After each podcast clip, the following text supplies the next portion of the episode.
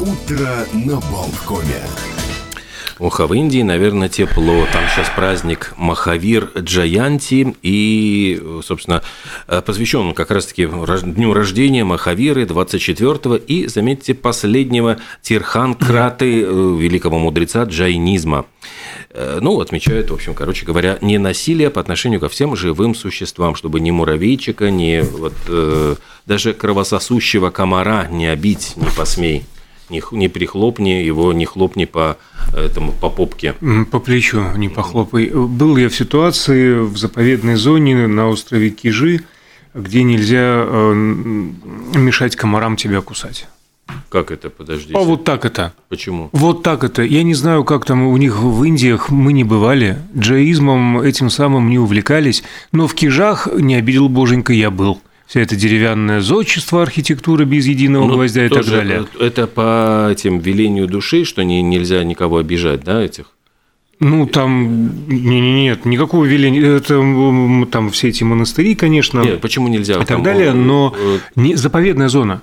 Заповедная зона, и экскурсовод строго-настрого запретил э, прибивать комаров. Сказал, нет, не можно. Здесь они должны вот в среде Свои. естественного обитания. Это вы для них здесь неестественные, пришли э, к монахам, мол, они привыкли, а вы люди прошлые, со своими какими-то запахами, сами виноваты, что им интересны. Вот так вот. А хотя бы отгонять их там кыш Отгонять кыш. можно кыш-кыш, там какой-то травинкой, листочком, но, но, но не моги там замахнуться даже сразу Ох, по вообще. рукам. А комары там, между прочим, с ладонь величиной. А ты знаешь, вот, кстати, тебя бы Пол Маккарт не понял, потому что он тоже очень э, привечает и мух, и комаров, и говорят, что когда э, какой-то из музыкантов, короче говоря, они там записывали пластинку, приехал к нему в поместье и, э, ну, жил в каком-то домике гостевом и повесил липкую бумагу от мух. И Маккартни прибежал в ярости, говорит, ты чего, говорит, вообще, она ж там помрет в мучениях при этими своими лапками приклеится к этой бумажке и от голода помрет, ты вообще, ты понимаешь, что ты делаешь вообще? И начал садист. пинцетиком аккуратно да? отлеплять этих мух, вызвал доктора Айболита и пришивать ну, обратно, и они лапки, опять да. поскакали по дорожке и ну, так далее. Ну, вот, вот как ты умудряешься, скажи, пожалуйста, ни дня без Битлз? Вот даже здесь Пола Маккартни. И, и все это святая правда, конечно же. А почему я говорил про, про, начал про правду? Потому что сегодня Всемирный день лжи. И есть несколько забавных фактов, э, отобранных специально для этого эфира. Они сейчас и прозвучат. Вот почему, кстати, э, День лжи отмечают э, не 1 апреля, когда вот день розыгрышей, как бы такой, а 4 Ну, потому что день розыгрыша было бы слишком просто. А так пару дней отдохнули и решили. Все расслабились. Ну, почему бы, действительно. А впервые, кстати, э, не, не, не до конца понятно, почему именно 4 апреля, но зато четко известно, что с 2012 года. Так вот, самая, статистика знает все, да, самая распространенная ложь, то есть три э, призовых места. Первое занимает фраза «у меня все в порядке». Второе занимает э, фраза «нет, ты не толстая». Третье – я тебя люблю. Вот три самые распространенные лжи э, на свете. А вообще же лгут все. И есть такая замечательная книжка «Распознавание лжи», автор Памела Мейер, она утверждает, что в течение дня каждый человек сталкивается с неправдой от 10 до 200 раз. В основном это так называемая белая ложь, то есть э, безобидная, и ученые ссылаются на другие исследования, которые показали, что незнакомцы успевают соврать по крайней мере трижды за первые 10 минут встречи. Экстраверты по понятным причинам лгут чаще интровертов. Мужчины врут о себе в 8 раз чаще, чем о других. То есть сплетни рассказывают не о других, а о себе, ну как-то там в глазах а я там семерых по бивахам и все такое прочее. А в социальных сетях, чатах, электронной переписке люди обманывают друг друга чаще, чем беседуя с глаза на глаз. И даже самому себе человек среднестатистический, каждый из нас лжет пару раз в день. А если для взрослых, э, ну, бывают разные ситуации, иногда и чаще всего глупые, зачем обманывать, то э, вранье для детей норма.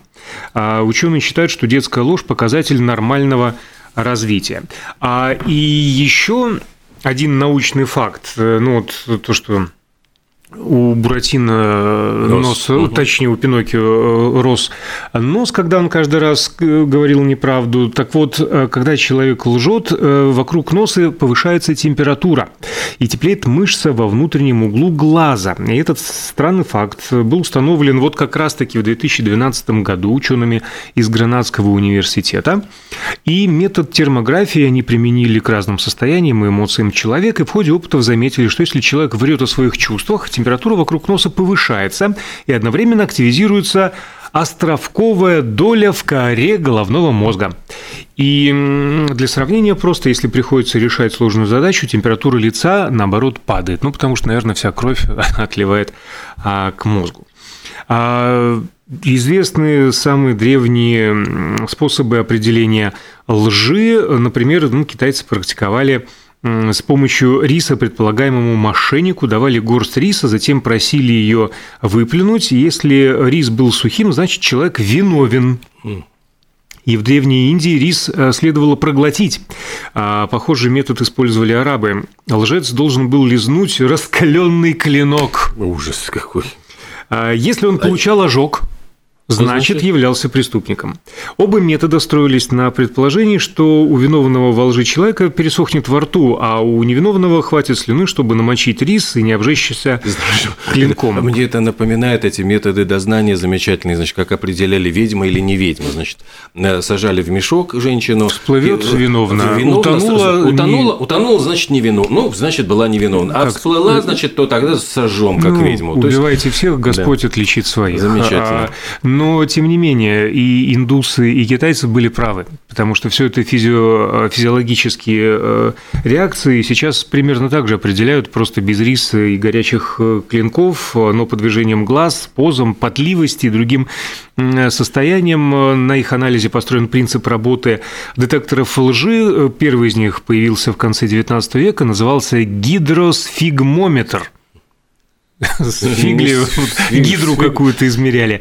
А, но до сих пор не дает стопроцентный результат, и более того, существуют методики, позволяющие обманывать, но что еще интересно, врать способен не только человек, но и некоторые человекообразные приматы, например, шимпанзе и гориллы.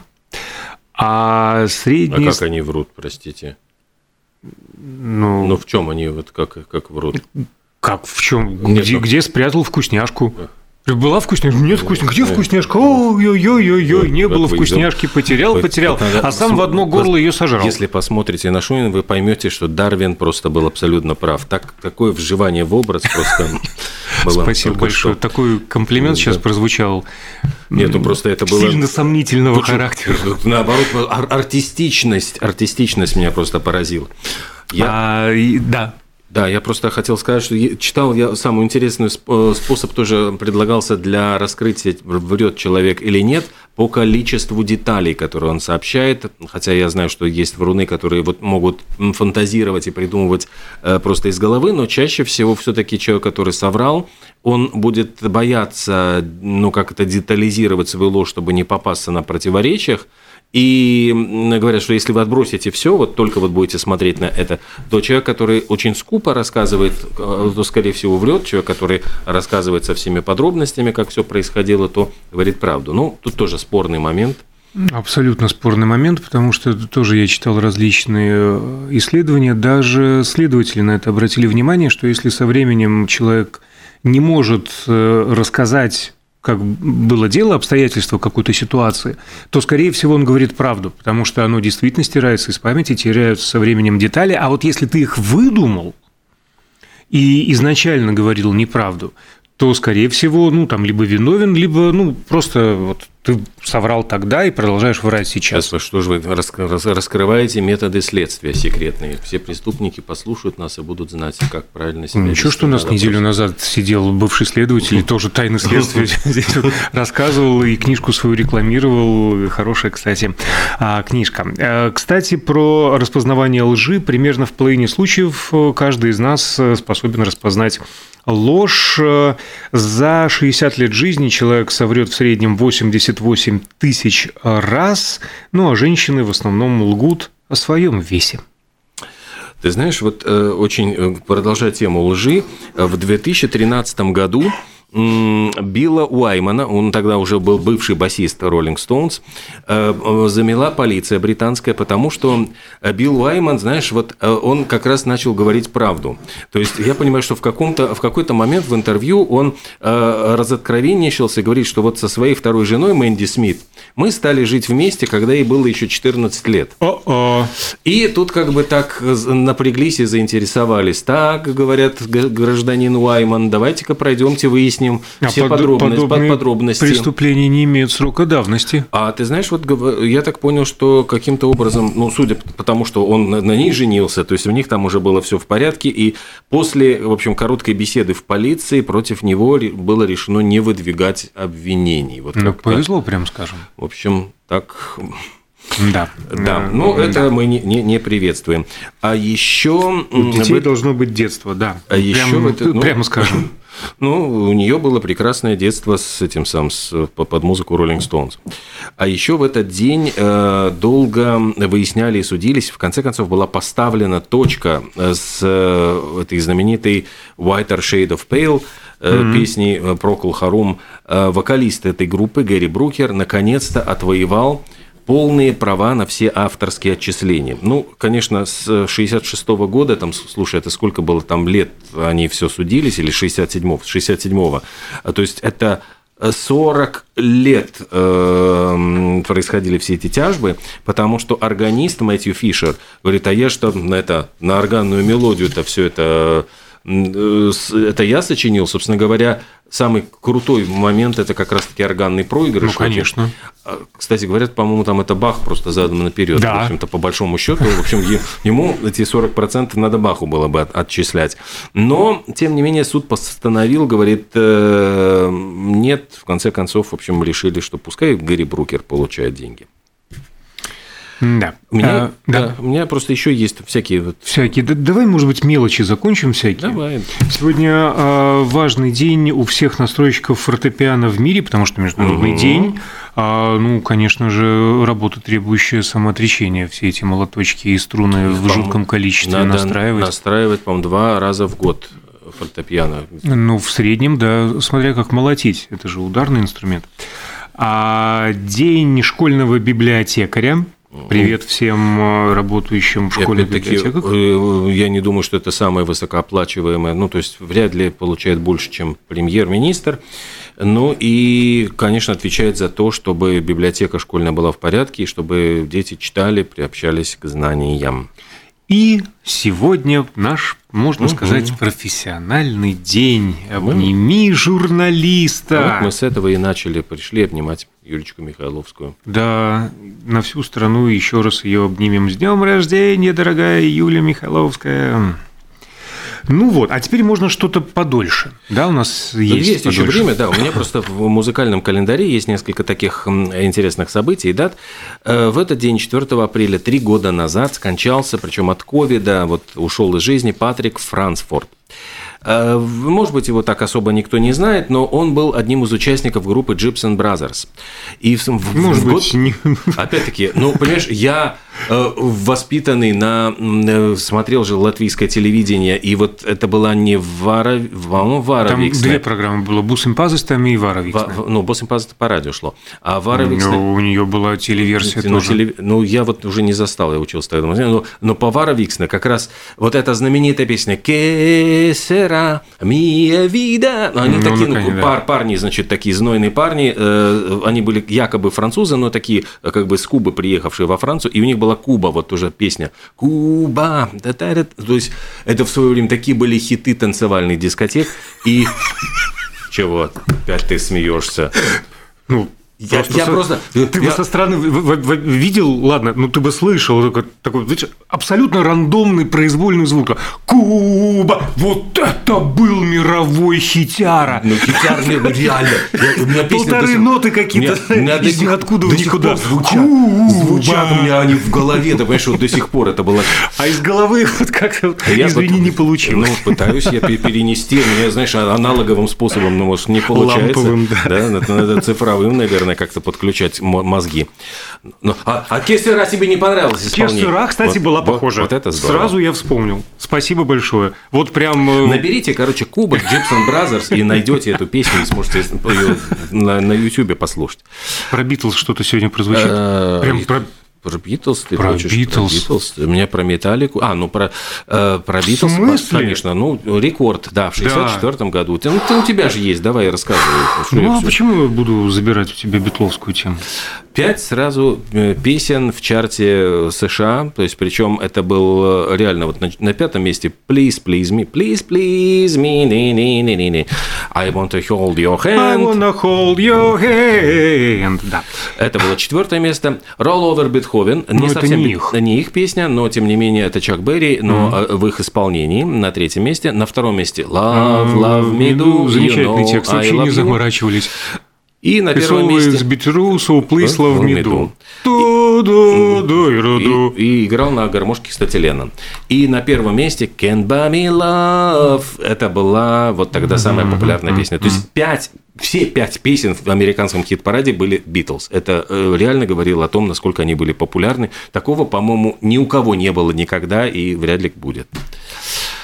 Что еще? Сегодня, э, кстати, закончился конкурс Евровидения в 1981 году, и группа Bugs Fizz э, тоже вот когда-то была безумно популярна, Making Your Mind Up. Вот у них там была такая песня все время с таким каким-то припевом. Э, Крутили тоже на моих школьных дискотеках. Возможно, Вот, возможно, она- они победили. Я вчера поленился ее послушать, честно, как-то да. время решил не... Ну как, не поленился, я решил не тратить просто время. А сегодня, кстати, согласно сообщению портала Mix News LV, в районе обеда НАТО может пополниться новым членом Финляндии. А дело в том, что именно в этот день рождения Североатлантического альянса 4 апреля 1949 Да, да, в Вашингтоне был подписан Североатлантический договор правительствами 12 европейских и североамериканских государств. А еще в этот день, кстати, ну вот мы говорили, что Битлз 5, 5 номеров номер один, а в 2016 году э, в чартах альбомов Великобритании в топ-40 были 6 пластинок Дэвида Буи. Но это было, к сожалению, связано с печальными событиями. Его в тот год не стало в начале года. Поклонники стали сразу же ну, слушать его музыку, вспоминать, покупать альбомы, и поэтому э, такой был интерес, и альбомы эти взлетели в списках продаж. Еще, кстати, э, возникли в 2007 году у шведской пары проблемы. У эта шведская семья захотела назвать своего ребенка Металлика. Они были фанатами, и я сначала подумал, что, знаешь, как по аналогии с Напстером э, музыканты воспротивились. Э, Нет, оказывается, пр- проблема была в другом. Им нужно было зарегистрировать, ну вот у них регистрируют имена не в ЗАГСе, а в Национальном налоговом управлении страны. И что, дескать, хотим, чтобы дочка была названа в честь рок-группы. И налоговики заявили, что это имя неуместное. Согласно шведскому законодательству, э, имена вот должны получить одобрение властей, чтобы это не оскорбляло там ничьих чувств. И вот решили, что металлика как-то не, не, не, не пойдет. А про имена различные сумасшедшие и ненормальных родителей. э, Певица Граймс э, от э, Илона Маска, у нее двое детей, и сына они назвали X, а дочка была очень заморочена названа, и буквально на днях маменька ее а дочурку-то переименовала в Y. Мгм. С нетерпением ждем третьего ребенка пары. Там какая-то трехмерная система будет уже координат. Ну, если оставаться в рамках приличий, то буква Z. А если в рамках русского языка, то давайте лучше перейдем к русскому языку, к нашему всему Александру Сергеевичу Пушкину, потому что э, именно в этот день, 4 апреля 1833 а, в Санкт-Петербурге поступило первое полное издание Евгения Онегина. А почему это так любопытно? Потому что, в принципе, Александр Сергеевич... Книжный, Ну, книжный хит, действительно, это А, был... Ну да, ну да, но здесь важно, что не первая глава, не первая строфа появилась, а первый сборник. Потому что, по сути, Евгений Онегин – это сборник. Александр Сергеевич очень любил звонкую монету и издавал по главам. А это впервые собранное в, од- в один вместе. том. The best of the best. Ну, типа того, да. А вообще же он работал над Онегином 7 лет. Изначально предполагалось, что роман будет состоять из 9 глав, но потом было решено оставить только 8.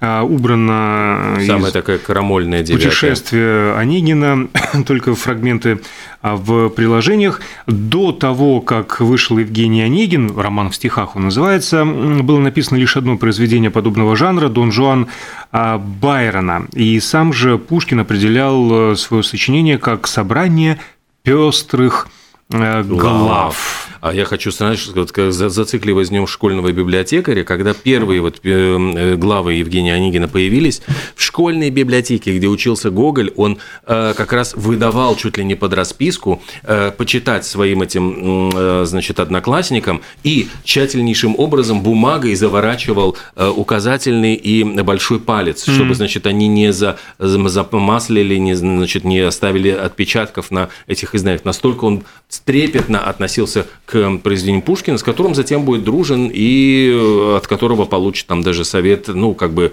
э, идеи ревизора. Да, пару, да. не только ревизора, еще какой-то сюжет Пушкин ему э, подарил, а потом сам же и жаловался в письмах угу, друзьям, отдаю, что... Отдаю Гоголю все, все Да, лучшее. он причем его назвал чуть ли там не презренный малорос или что-то в этом роде. Малорос точно прозвучало. Так вот, э, что интересно про, про, про публикацию, а, ну да, вот плату Пушкин получал за каждую строку, а, оцененную в полтора рубля. А так как в романе около семи с половиной тысяч строк, то в итоге э, поэт получил гонорар примерно 12 тысяч рублей. Это по а, меркам... если бы, а если бы, как Маяковский, Лесенко, еще бы, наверное, больше. Да, но дело в том, что по нынешним э, меркам его заработок бы составил около 10,5 миллионов рублей, либо 150 тысяч евро. А он довольно поверхностно... Это Джоанна относ... Роулинг просто какая-то. А, легко а, относился к написанному, и однажды а, на кон в карточной игре поставил пятую главу и, в общем-то, проиграл ее проиграл, э, ну, он оценил ее в 25 рублей, э, проиграл не угомонился, достал пару дуэльных пистолетов, предложил сыграть еще раз.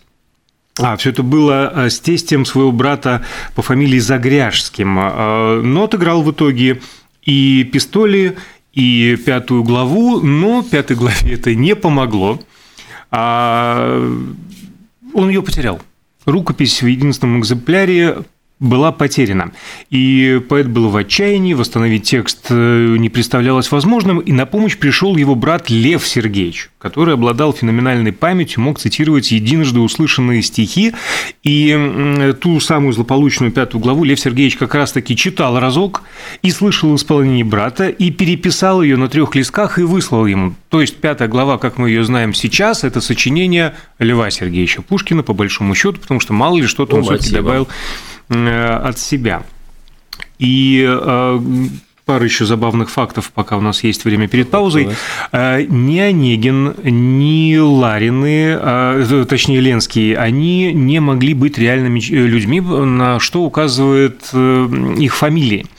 Потому что на тот момент ну, вот Онегин, соответственно, от реки Онега, Ленский от реки Лена, но среди русских дворянских фамилий тех времен не было групп, которые э, а, были бы образованы от географических названий, потому что они никогда не были в собственности отдельных дворянских домов. Ну, то есть, вот река не могла быть чья-то. Поэтому это все выдуманные персонажи. И, кстати, э, тоже забавный такой факт, не такой уж э, Онегин, Лавелас и подлец. Ну, типа там не ответил на, на любовь, Э, чуть ли там не поматросил и бросил, как раз-таки хорошо, что не поматросил, потому что... А, Он что, как Билл Уайман мог бы и загреметь. Да, да, в тексте она была названа «Британской музы небылицы тревожит сон от раковицы». А Татьяне Лариной было от 7 до 15 лет. То есть в среднем до 15 13. Лет. А, ну, я думаю, это срок, который мог получить Онегин за шуры-муры. Мы получим срок, если сейчас же не прервемся. А, наш Евгений нам делает пас руками однозначный. После паузы мы присоединимся, присоединим к эфиру Константина Ранкса и поговорим о наводнениях в Латвии, как с ними бороться.